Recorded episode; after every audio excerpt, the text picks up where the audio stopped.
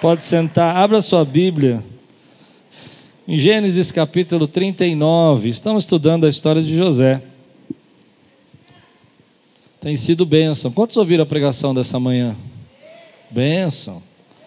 Capítulo 39 é aquele capítulo que rosna para a gente, né? Você fala, meu Deus. Uma das palavras-chave do capítulo 39 é quando José usa a expressão e ele negou, negou o convite da mulher de Potifar. Agora nós estamos no capítulo 39, versículo 20 a 23. Se você quer acompanhar a série, você entra no YouTube, lá tem uma playlist escrito José. Lá tem todas as pregações. Já é, essa eu acredito que é a quarta ou sexta. Não lembro. Sexta, sexta pregação. Levante bem alto sua Bíblia. Diga comigo: essa é minha Bíblia. Minha Bíblia. Eu sou. Eu tenho. Eu posso. Deixarei a palavra de Deus entrar. Amém. Oh, que lindo. Aliás, eu esqueci de falar, vocês louvando hoje aqui, a igreja louvando os nossos irmãos, uma nuvem de glória estava nesse lugar, né? Presença de Deus poderosa, que gostoso. Se você está pronto, diga: Estou pronto. E o dono de José o tomou e o lançou na prisão, no lugar onde os presos do rei estavam encarcerados Ali José ficou na prisão.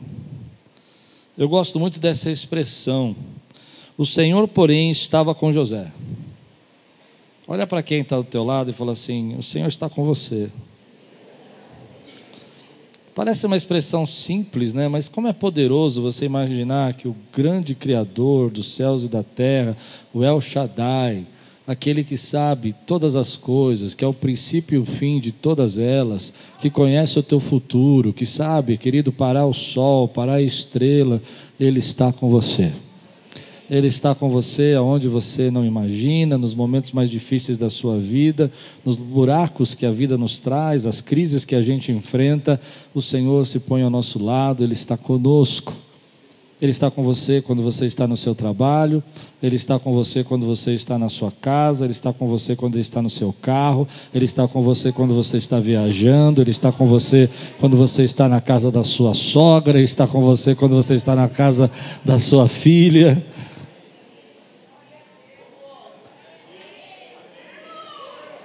E Ele está conosco aqui nessa igreja hoje, os seus anjos estão nesse lugar. A Bíblia vai dizer para nós que José está na prisão agora. E eu gosto muito de metáforas. Acho que todos os pregadores gostam de metáforas, né? E eu gosto muito de metáforas. A prisão, para mim, representa uma série de situações na nossa vida. Existem prisões emocionais, existem prisões físicas, situações que você não consegue mudar, uma enfermidade na tua vida, uma prisão emocional, uma depressão um momento que você não consegue se alegrar, você não consegue vencer, você quer levantar da cama, mas você não consegue levantar. Quem já teve depressão sabe do que eu estou falando. Ou uma depressão de um burnout, onde você fica irritado, fica nervoso e daqui a pouco você fica triste. Existem prisões que a gente entra. Existem prisões que são a, a dificuldade financeira que a gente está passando. Eu me lembro de uma uma espécie de uma prisão que eu vivi quando eu estava trabalhando numa empresa de petróleo e estava muito bem nessa empresa de petróleo, mas as coisas começaram a ficar complicadas, a empresa ela começou a ficar passando dificuldades. Eu era um queridinho do diretor da empresa. O diretor da empresa gostava demais de mim, fazia algumas coisas por mim assim que eram especiais. Mas a empresa estava ruim, o salário era difícil e as coisas começaram a ficar muito complicadas e eu tive que sair dessa empresa. E eu fui contratado para trabalhar é, num empório dentro do mercado municipal da Cantareiro. E a prisão não era o empório, o empório é até gostoso de trabalhar, mas a prisão foi o lugar onde eu fui trabalhar. Eu tinha o meu escritório lá no, nessa empresa de petróleo, eu tinha, eu era assessor do diretor, e quando eu cheguei para trabalhar nessa empresa que era um empório no mercado, o patrão, que depois se tornou meu amigo, uma pessoa muito querida, ele olhou para mim e disse assim: Bom, nós não temos nenhuma sala para você trabalhar e você vai ter que trabalhar nas questões financeiras na cozinha. Então eu trabalhava numa mesa de cozinha, me sentia uma perfeita criança fazendo lição de casa, com uma geladeira atrás, um micro-ondas e uma janela sem, sem cortina. E quando chegava mais ou menos a hora das três da tarde, o sol entrava pela janela da cozinha e o calor da cozinha era insuportável. E eu me lembro que nessa época eu fui imaginando, uma prisão deve ser mais ou menos assim. Eu não posso sair daqui, eu tenho que ficar até o final do meu horário. Talvez não seja uma prisão, mas para mim eu me senti como se estivesse preso. E há situações na nossa vida que a gente se sente assim preso. Você já se sentiu assim em algum momento? Talvez você esteja passando por algumas delas, que você disse, gostaria de me libertar dos meus problemas financeiros. A dívida é uma prisão para nós. Quando a gente entra numa dívida, por exemplo, a gente fica tão complicado com isso que às vezes a gente está preso em todas as situações. Mas eu não sei qual é o momento que você está passando. Eu recentemente tive essa Covid longa e eu me senti preso nela. Um ano tentando me livrar desse negócio. Graças a Deus estou bem melhor, mas foi tão difícil para mim. Eu me sentia preso em alguns momentos porque eu queria aceitar alguns convites, não podia aceitar porque não sabia se eu estava passando bem ou mal. Mas eu não sei a situação que você está passando, mas eu sei que o sol da justiça, a brilhante estrela da manhã, a rosa de Saron, está do seu lado.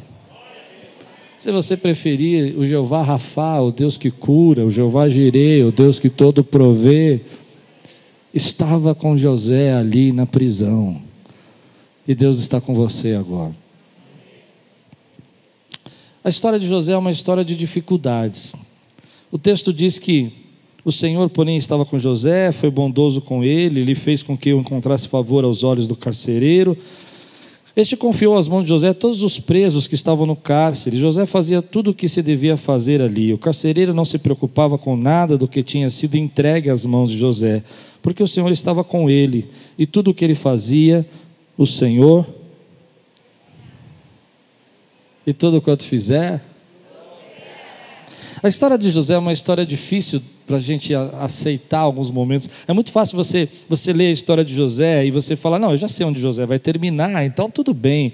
Mas imagina você passando por esse processo, você chega na. seus irmãos te rejeitam, te vendem, você então vai parar numa caravana, como se fosse é, um preso, escravo, e você tem que andar ali no deserto até o Egito, e você vai com aquelas correntes que te prendem. Ah, não sei como eles amarravam os presos naquela época, mas a gente vê assim aqueles passos, né, seguindo, aquela brutalidade, aquela grosseria, tudo aquilo acontecendo, e daqui a pouco você chega na casa de Potifar e você acha que você chegou no fim do poço, mas tem um buraco maior para você descer. E lá na casa de Potifar você começa então a crescer, a prosperar, a vencer. E a Bíblia vai dizer para nós que José, ele começou a prosperar na casa de Potifar ao ponto que ele já dormia na casa de Potifar, ou seja, ele já estava envolvido ali com a casa. Ele governava tudo. Ele prosperou tanto naquele lugar que agora ele tinha o seu, o seu controle da sua comida, ele tinha o controle das coisas, ele tinha o controle... a Bíblia diz que ele controlava tudo na casa de Potifar. Ele era ali um alguém que estava preso ali, mas ele tinha sua liberdade, ele tinha agora sua autonomia, ele tinha recursos.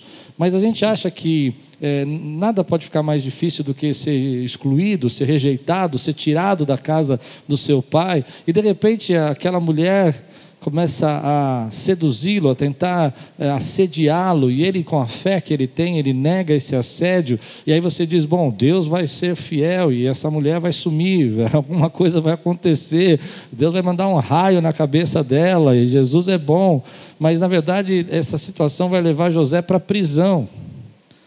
E aqui está um, o processo do que eu quero começar a ministrar na tua vida. Às vezes nós temos a sensação que nós estamos andando para trás E você é fiel, você busca Deus, você adora, você vai à igreja, você cultua, você faz a sua parte, você começa a buscar a, a, a, palavra de Deus de uma maneira especial e você acha que você vai andar para frente, você vai viver agora só o sobrenatural. Mas o que a Bíblia vai ensinar para nós é que a viagem que nós fazemos, a jornada que nós fazemos, o caminho que nós fazemos, até Deus nos conduzir aos seus propósitos, ela passa por uma rota que eu chamo no mínimo improvável. Quem pode dizer amém por isso?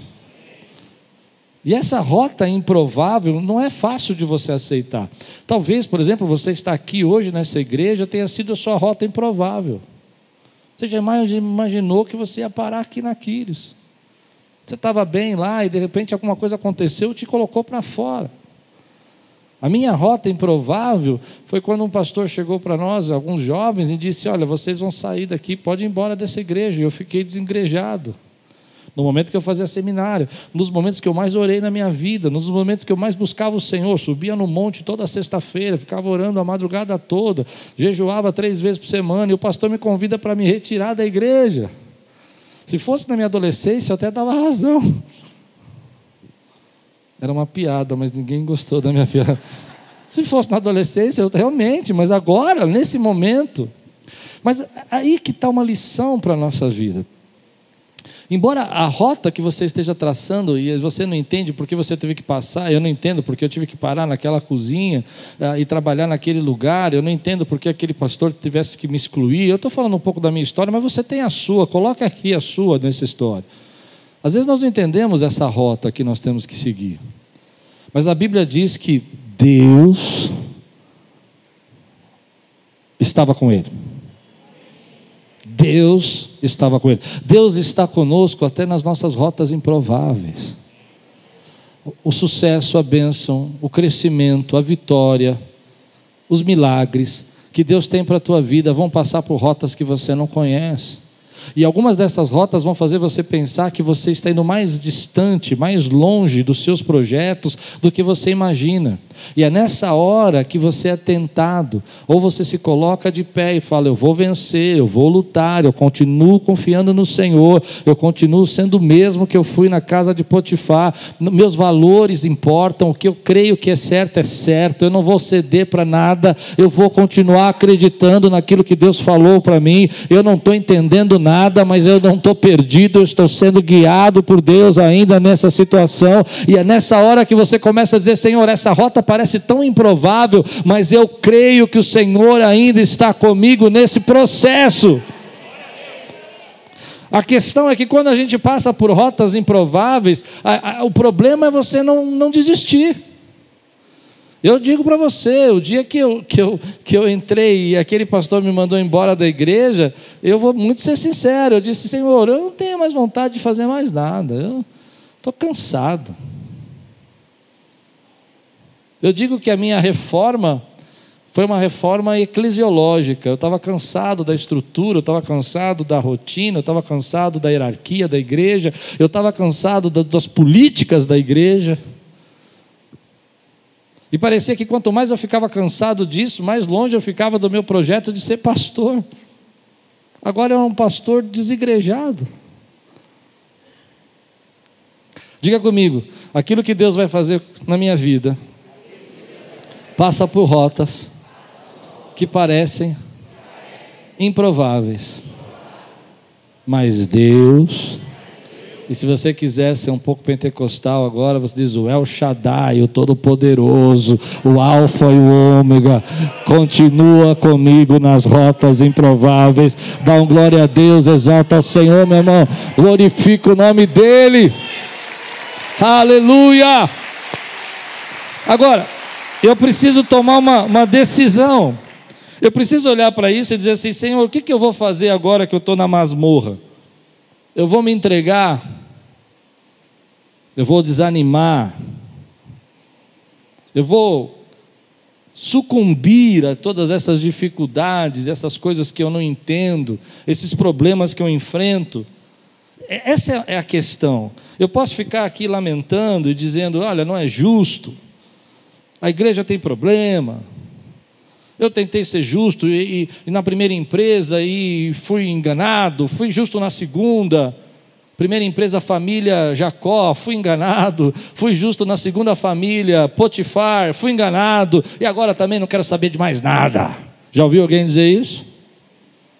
Eu já ouvi várias vezes. Olha, não me fale mais desse negócio. Não me comente mais dessas coisas. Não me fale mais das coisas de Deus. Eu já tentei fazer o certo, não deu certo, agora eu vou fazer do meu jeito. Essa é a pressão. E a vida de José vai dizer para nós é que se você confia, e eu preciso que você diga isso para você mesmo, você precisa dizer para você mesmo: eu confio. Porque quem confia, não confia só na rota segura, confia na rota improvável. Quem confia, acredita no Senhor nos momentos que você fala: Eu não sei o que você está fazendo, Deus, eu não sei o que o Senhor está fazendo, eu não estou entendendo o que o Senhor está fazendo. E a gente às vezes não pode falar isso para Deus porque a gente acha que isso não é muito espiritual, mas eu já tive alguns momentos que eu falei para Deus: Deus, eu não estou entendendo o que você está fazendo. O Senhor mandou eu fazer uma coisa, eu estou fazendo. Quantos aqui já viveram um processo assim na sua vida? Eu estou fazendo, o Senhor mandou eu fazer, e agora o que o Senhor está fazendo não faz sentido. O senhor está me mandando para a prisão. Mas aí tem uma lição na vida de José, porque você percebe que nesses momentos a, a, gente não tem nada de José, não tem uma frase dele, não tem uma palavra dele. A única coisa que a gente tem a respeito de José nesse texto, e eu não sei se você gosta disso, mas eu gosto, porque a Bíblia tem tanta sabedoria, eu acho incrível como as pessoas olham para a Bíblia e falam: ah, eu não sei porque está escrito. É tanta sabedoria num texto como esse. A Bíblia vai dizer que a postura dele, ela não diz as palavras dele, ela não diz, e José continuou crendo em Deus e ele disse: Eu creio. A gente tem isso em Jó, né? a gente tem isso em alguns textos da Bíblia. Na, nesse texto não tem uma palavra de José, só tem uma palavra. E José estava lá e Deus estava com ele e ele fazia tudo o que tinha que fazer na prisão. Ou seja, ele era ainda aquele menino diligente, ele era aquele menino esforçado, ele era aquele menino da casa do pai, sabe? Que cuidava das coisas do pai, ele cuidou de Putifar e agora ele cuida da prisão. Ele não desistiu. Eu não, eu eu eu não tenho, eu não tenho como dizer se ele não teve uma noite escura de dizer: Ah, Senhor, eu acho que não está existindo nada. Eu até acredito, na minha mente, né, que algum momento da vida dele nessa prisão ele tenha pensado: será que está valendo a pena? Mas ele não desistiu. Nós não somos daqueles que retrocedem. Levante sua mão e diga: Eu não sou daqueles que retrocedem. Eu estou dizendo isso porque eu estou querendo chacoalhar você, por isso que eu estou pedindo para você repetir. Porque se você está num momento improvável da sua vida, Deus ainda tem escapes, Deus ainda tem saídas. Deus é poderoso para te fazer prosperar nos lugares mais improváveis. Deus é poderoso para te fazer prosperar nos lugares mais improváveis. Deus é poderoso para te fazer prosperar nos lugares mais improváveis. Deus é poderoso para te fazer prosperar nos lugares mais improváveis. Ele não precisa de solo bom, ele não precisa de lugar normal. Eu creio num Deus que me faz prosperar nos lugares improváveis. Às vezes eu vejo, vejo pessoas dizendo assim para mim: não, mas eu preciso. É verdade, é uma bênção. Entenda o que eu vou dizer, eu não sou contra, sou até a favor. Ah, eu gostaria de estar naquela empresa. Eu entendo isso. É uma benção, porque você tem condições de prosperar naquela empresa. Ela é uma multinacional, ela tem uma escalada de cargos, eu não sei. Eu acredito que Deus possa fazer isso. Mas lembra que eu te falei da cozinha? Eu comecei lá e acabei sócio da empresa. Ah, vou embora para casa. Eu comecei na cozinha, mas acabei tomando conta de toda a empresa. Porque Deus te coloca, às vezes, no lugar que você acha que não vai prosperar. E eu pensava nisso, aqui não tem como crescer. Eu pensei muitas vezes isso. Eu falei, sou eu e o chefe, como é que eu vou crescer? E um dia o chefe me procura e fala assim: Eu quero te dar 25% da minha empresa para você. Você pode prosperar nos lugares que você nem imagina. Você não tem condição de pagar uma escola daquelas de última linha, top. Mas Deus vai fazer você entrar naquela escola e fazer você prosperar ali. E Deus vai colocar pessoas na sua vida ali para te ensinar matérias que você não aprendeu. Ah. Você crê nisso, meu irmão?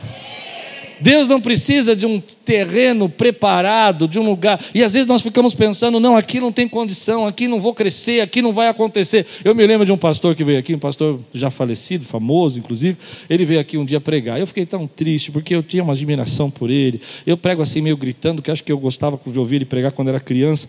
E aí ele estava aqui, e ele, a igreja era do outro lado, bem pequenininha, e ele falou assim: por que, que você está aqui nesse bairro?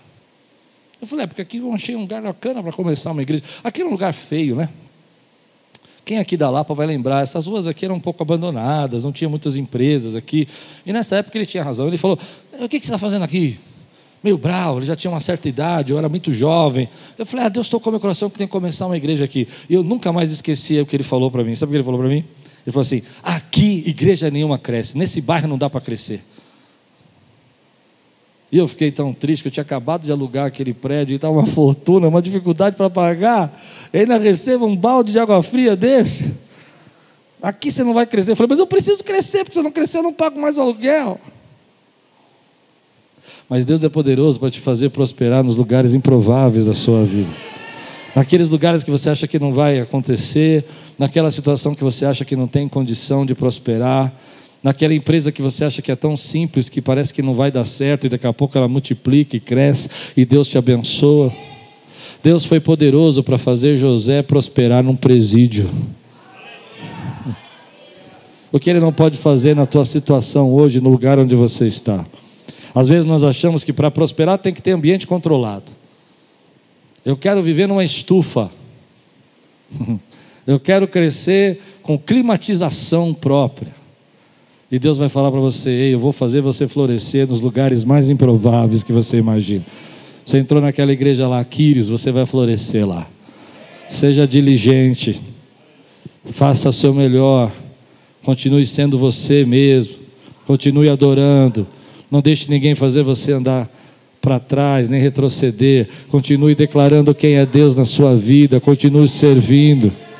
Ah, mas está difícil, aqui é uma cadeia, não tem como prosperar nesse lugar. Mas Deus tem autoridade para dar, porque Ele está aí com você nos lugares improváveis. E Ele tem uma palavra. Essa palavra toca o meu coração, porque às vezes a gente está num, num momento na nossa vida que a gente acha que não tem como sair dessa. Você já teve numa situação dessa que você diz: Eu não tenho como sair dessa, não tem como melhorar. Não vejo horizonte, não vejo negócios, não vejo portas, não vejo saídas, não vejo estratégias, não vejo como as coisas podem acontecer. E eu fico imaginando, a gente é um pouco romântico, mas a, a, o presídio naquela época não era um presídio como o de nossos de hoje, ou os presídios de um país euro, europeu. Era um presídio no Egito, meu irmão. Só o nome já dá medo para mim. E você precisa lembrar que Potifar, por exemplo, era um capitão da guarda, ele era um dos, dos, capitões, dos capitães que estavam cuidando desse povo e estava prendendo todo mundo. Eles não eram pessoas gentis, esses homens estavam estrangeiros, muitos que estavam ali eram criminosos, pessoas rebeldes, pessoas violentas, mas Deus fez como uma flor que floresce no, no deserto.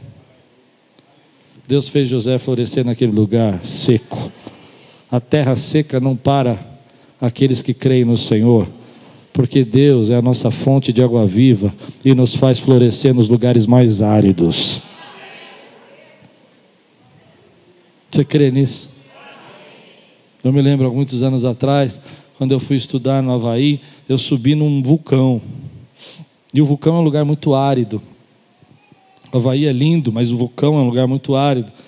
E quando eu cheguei lá em cima, eu vi aquela cratera e só aquela lava seca e só terra e pó. E de repente eu olhei para o lado e Deus falou poderosamente comigo, porque era uma época tão difícil aqui na Quírios, com tantos problemas. E eu olhei e tinha uma espécie de uma flor. E eu confesso para você que foi uma das flores mais lindas que eu já vi na minha vida. Eu não sei que flor era aquela. Eu estava a quase 10 mil metros de altitude no meio de uma boca de um vulcão e uma flor vermelha, rosada, enorme, assim, grande, saindo dentro de um cacto. E eu comecei a olhar aquilo e comecei a chorar. Porque Deus estava falando comigo: eu vou fazer você florescer nesse deserto.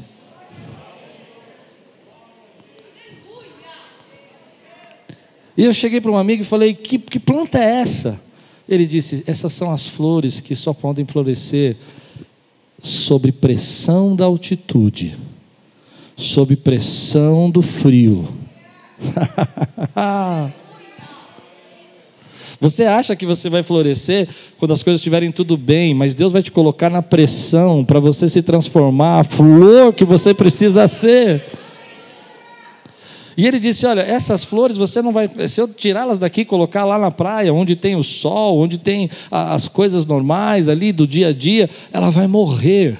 Mas aqui, nesse ar rarefeito, nesse frio que faz na noite e no calor que faz durante o dia, porque quando você está a 10 mil metros de altitude, você tem um frio eh, gigantesco à noite e calor durante o dia. E é essa pressão, diga comigo, pressão.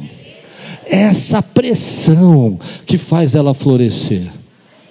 Foi a pressão, querido, que você viveu até agora que te trouxe, te tornou o que você é. É na pressão que Deus está treinando você. É nas adversidades, é nas injustiças que você diz: Eu não nego o Senhor. É nos erros das igrejas que vocês frequentaram que Deus levantou você para dizer: Ei, eu vou fazer você uma flor no meio desse deserto para que pessoas possam ser abençoadas através da tua vida. Você sabe como ser diferente, você sabe como agir diferente, porque você foi criado na pressão pressão. Você foi criado não nas coisas calmas da vida. Você não é uma flor que passa um vento e derruba. Você não é uma flor que, que está simplesmente ali passando por dois segundos da vida. Você está lá para durar, para fortalecer, para viver o que Deus tem para você, meu irmão. Deus está criando uma geração de pessoas que adoram a Ele na pressão. Aleluia. Você está passando dificuldade, mas você continua dizendo glória a Deus. Você está passando por luta, teu chefe está te perseguindo, mas você diz: Eu vou florescer nesse lugar improvável, porque quanto mais tem pressão, mais a bênção de Deus está comigo, porque eu sei que Ele está comigo nesse lugar. É na pressão. Eu gostaria que não fosse. Eu gostaria que o meu ministério, eu, eu, eu, eu não sei se eu posso falar essa palavra que é muito feia, mas eu acho que às vezes dá uma certa inveja, assim. Às vezes eu vejo uma garotada começando a pastorear que me dá uma certa. Entende essa expressão, não? É feio falar isso, né? Vou falar mais chique. Dá um certo, uma certa gastura em mim. Porque parece que as coisas vão acontecendo e eles não precisam lutar por nada. Entende o que estou dizendo? Nada. Está tudo preparado. O que, eu, o que eu entendo que tem pressões também, eu, eu vou ser sincero, eu entendo que tem pressões. Né? Às vezes você está num processo, um processo onde você vai começar um ministério que já existe, então tem pressões, eu não vou dizer que não tem. Mas parece que com algumas pessoas Deus pega pesado que nem pegou com José. Tem gente aqui que está assim nesse tempo? Que é um lutador. Você é um lutador. José é um lutador. José é um lutador. Entende o que eu quero dizer? Ele está na casa do pai, está na bênção, está tudo certo, os irmãos ficam com ódio e vende. Aí você fala, que pena, hein, José? Foi mal. Aí você fala, não, mas agora vai ficar tudo tranquilo, está na casa de Potifar. Pressão. Pressão. A Bíblia diz que a mulher de Potifar perseguia ele todos os dias. E ele tinha que fugir e já evitava pressão. E quando ele sai correndo, e ela fica com a capa, não tem ninguém naquela casa que ele cuidou, que ele ajudou, que ele alimentou para dizer: ela está mentindo sumiu. A Bíblia diz que ela chamou os servos e falou: Olha o que ele fez, e todo mundo ficou quieto. Pressão. Está no presídio agora, vai ficar preso aí. Potifar ficou com muita raiva dele. Pressão. Mas você sabe o destino de José. Deus vai fazer ele florescer. Às vezes a pressão, querido, para nós que somos servos de Deus, é uma crítica. É você tentar fazer o seu melhor e a pessoa nunca aceitar. São alguns negócios que você fez e que não deram certo. E você fica se perguntando por que, que Deus permitiu eu vir parar aqui. E aí a, a, a gente fica pensando nisso e Deus está falando comigo: eu estou aí com você. Eu estou com você nesse momento da tua vida. Eu estou com você nessa situação. Deus é poderoso para nos fazer florescer nos lugares mais improváveis. E a nossa história com Deus vai passar por rotas improváveis. Mas se você quiser continuar vivendo o que Deus tem para a tua vida, você precisa aguentar a pressão, as injustiças, as coisas que você não entende porque que Deus não fez ainda, os sonhos que você sentiu ficar adormecido no passado que Deus falou com você lá atrás e você deixou lá, e, e parece que aquilo nunca vai acontecer, e parece que cada vez mais você está distante do que Deus tocou o seu coração, e o que Deus disse ia fazer na sua vida, e você começou a ficar cada vez mais distante. E a pergunta que a gente tem que fazer, às vezes, é que se a gente vai ficar lamentando e chorando, por que, que meus irmãos me venderam, por que, que essa mulher apareceu na minha vida, por que, que Deus não me deu livramento, por que acreditaram na mentira, por que foram injustos comigo, ou a gente levanta a nossa cabeça e fala assim: eu vou florescer em meio à pressão, isso não vai me derrubar, isso não vai fazer eu desistir. Eu não estou dizendo que é fácil, eu não sei, eu não sei quanto tempo vai demorar. Eu sei que na vida de José passa tempo. Não é um dia que ele vai ficar naquele lugar. Algumas coisas podem ser mais fáceis, eu creio nisso, mas tem coisas que vai demorar um tempo. Mas a pergunta que eu faço para mim é: eu vou aguentar, eu vou querer ficar com a presença de Deus? Eu vou dizer: você quer sim, porque você sabe quem Ele é. E aí Deus vai te dando, essa é a palavra que eu acho mais bonita nesse texto, escapes, livramentos e bênçãos no meio da pressão. Lembra que eu falei da minha cozinha, que eu trabalhava, que batia o sol? Um dia eu não aguentava mais o sol e eu estava começando a passar mal. Ninguém queria resolver, ninguém queria colocar uma cortina lá. Eu peguei um pedaço de papel, desses de embrulho, e comecei a encapar a minha janela. E ficou horrível. Eles entravam para comer ali naquele lugar e diziam: Quem que fez essa coisa horrível? Mas o sol não bate mais em mim. Pouco depois, eles se reuniram e falaram assim: Vamos abrir aqui um espaço, vamos fazer uma mesa aqui para o Klaus. Eu já não estou mais na cozinha, pessoal. Eu não estou na cozinha. Deus vai trazendo os escapes. E a Bíblia vai falar que o escape na vida de José, que agora ele tem controle sobre tudo, o carcereiro confia nele em tudo, já um relacionamento de mais próximo, já um relacionamento de respeito, mas um relacionamento de confiança também, e você começa a ter sinais de Deus nos momentos mais difíceis. Quando Deus está conosco, Ele começa a dar essas saídas para nós milagres que Ele vai fazendo na nossa vida, oportunidades, aliviando o peso, aliviando a carga, deixando o presídio mais suave. Esse é o sinal da bênção de Deus. Não é que a sua vida vai ser sempre uma linha reta até o seu destino e você vai subindo até lá. Você tem desvios, você tem quedas, mas você tem bênçãos de Deus e oportunidades que Deus vai dando para você. E às vezes você está tão triste, tão magoado, tão chateado com tudo isso, que você não consegue enxergar essas pequenas bênçãos que Deus está te dando aí. Eu não sei se eu estou pregando para alguém aqui hoje, mas está lá. A escola não é o que você quer, mas tem uma professora que te adotou. A empresa é uma droga, mas você conseguiu lá galgar e crescer naquele lugar, e, e agora você já tem algumas liberdades que Deus deu para você. Estou pregando para alguém aqui, meu irmão? E essa é a jornada da nossa vida. Eu posso ficar aqui lamentando a minha vida para você, dizendo os problemas que eu passei, ou eu posso levantar minha cabeça e falar: eu vejo o sinal de Deus ali, eu vejo o escape de Deus ali, eu vejo o livramento de Deus ali, eu vejo o refrigério de Deus ali, eu vejo a boa mão do Senhor naquele momento, eu vejo a, a libertação, o cuidado de Deus, porque Deus vai me fazer florescer em meio à pressão, eu vou florescer nos lugares mais improváveis. Mas se a gente deixa a amargura entrar no nosso coração, se a gente deixa a raiva, por que, que aquele irmão lá prospera e eu não prospero? Por que, que isso está acontecendo comigo? Você perde o seu destino. O que vai roubar o destino, se fosse para roubar o destino de José, não é o presídio, porque você acha que, ele, olhando humanamente, você vai falar, ele está muito distante do sonho que ele teve com relação aos seus pais. Não faz sentido ele ver os pais se encurvando ele, agora ele está numa prisão no Egito. Mas, na verdade, Deus tem conexões nos lugares improváveis. Mas essa semana que vem, Deus tem conexões nos lugares improváveis.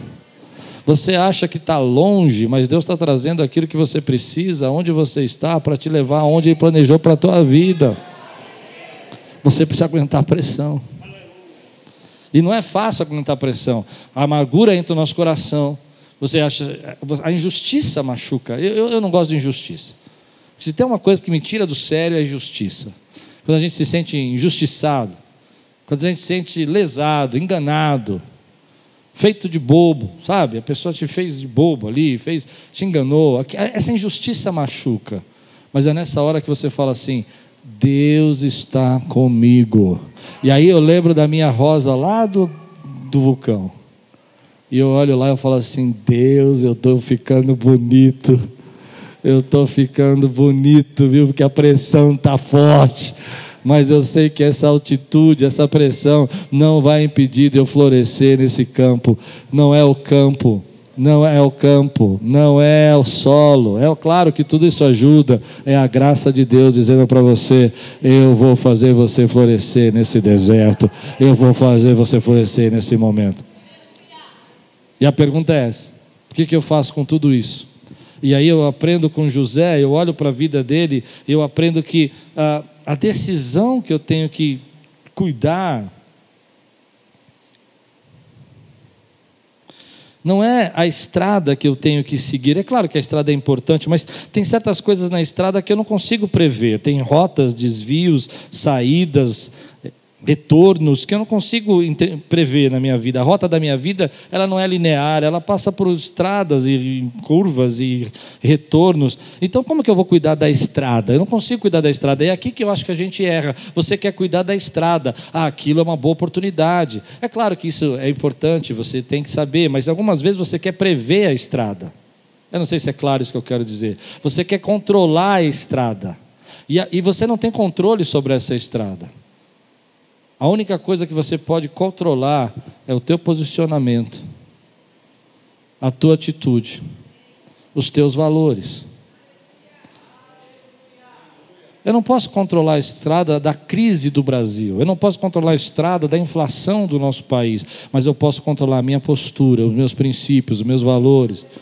Eu não posso controlar, meu irmão, quem vai estar aqui essa semana ou quem vai estar aqui semana que vem, mas eu posso controlar de pregar a melhor maneira que eu puder pregar, o mais cheio do espírito que eu puder pregar. E às vezes a gente quer controlar a estrada. Não, eu vou fazer isso, eu vou me aproximar daquela pessoa, porque aquela pessoa vai me lançar para lá, e aí você se aproxima dela e dá tudo errado, a pessoa nem se lembra que você existe. Então faça o seu melhor, aonde você está, para que você possa florescer aonde você foi plantado. Não, porque se eu tivesse, eu vejo pessoas fazendo isso, Senhor me ajuda. Não, se eu tivesse naquele ministério eu ia florescer.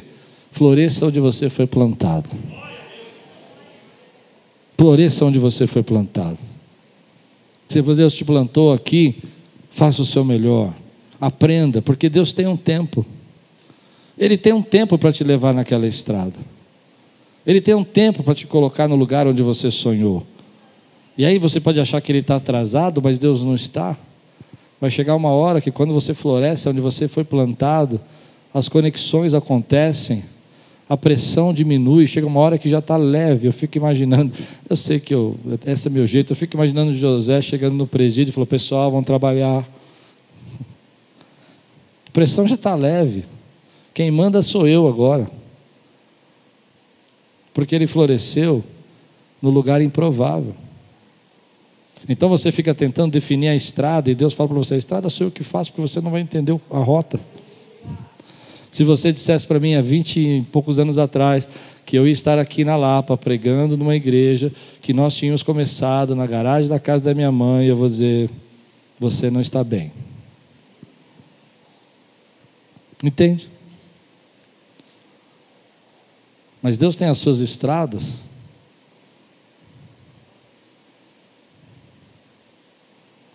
E o que eu aprendi na minha vida é que eu não controlo a estrada, eu controlo a minha postura. Eu posso ter controle sobre a minha fé, sobre o meu caráter, sobre a minha atitude. E é isso que José está controlando. Ele está sendo diligente, ele está sendo esforçado, ele sendo, está sendo ativo, ele está sendo envolvido. Ele é o mesmo que ele foi na casa de Potifar, ele é o mesmo na prisão, apesar de toda a injustiça. E aí eu, eu penso que Quanto mais você se entrega, quanto mais você sofre, quanto mais você reclama, quanto mais você fica preso na estrada, por que, que a minha estrada me levou parar aqui, por que, que a rota me fez chegar nesse lugar, mais tempo você está perdendo. Porque enquanto você não florescer aí, você não pode ser chamado para estar junto com o rei. E a, e a minha explicação é clara. É muito simples isso na Bíblia ele precisava aprender a administrar uma casa, ele precisava aprender a administrar um presídio, para ele poder aprender a administrar um reino. Davi precisava saber matar um leão, ele precisou aprender depois a matar um gigante, uma ursa, um leão, um gigante, para poder depois ser um conquistador no reino.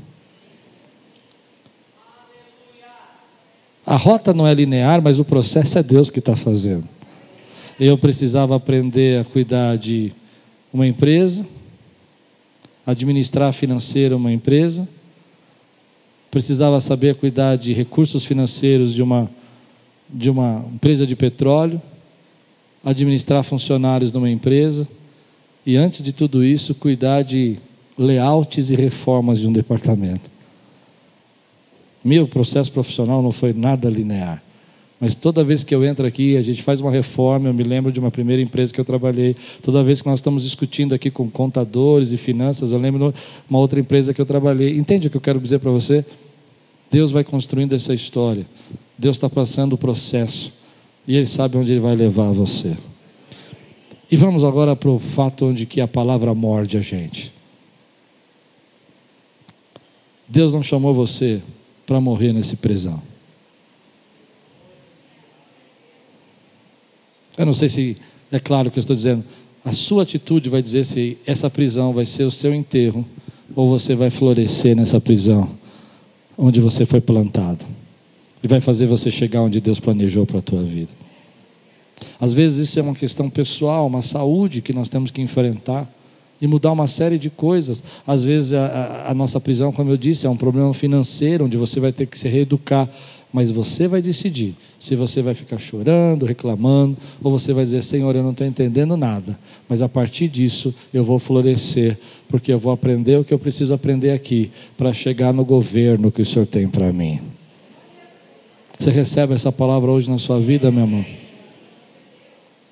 Então, trata um pouco nessa noite, talvez a angústia, as coisas que você não concorda. Às vezes você precisa chegar para Deus e falar: Deus, não é justo.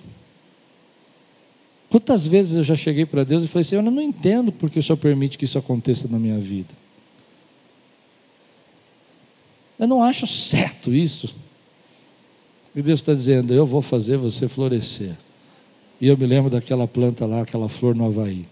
Eu falo, Deus, eu podia ser uma rosinha simples, uma margarida. Eu tinha que ser uma flor do deserto do, de 10 mil metros de altitude. Entende?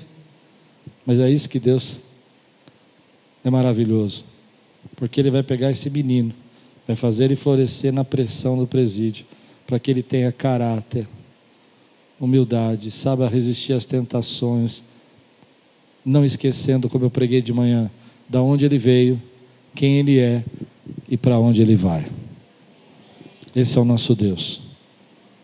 Deus não te colocou aí para você sucumbir, Deus não te colocou aí para você desistir, Deus te colocou aí para mostrar para você que Ele está com você.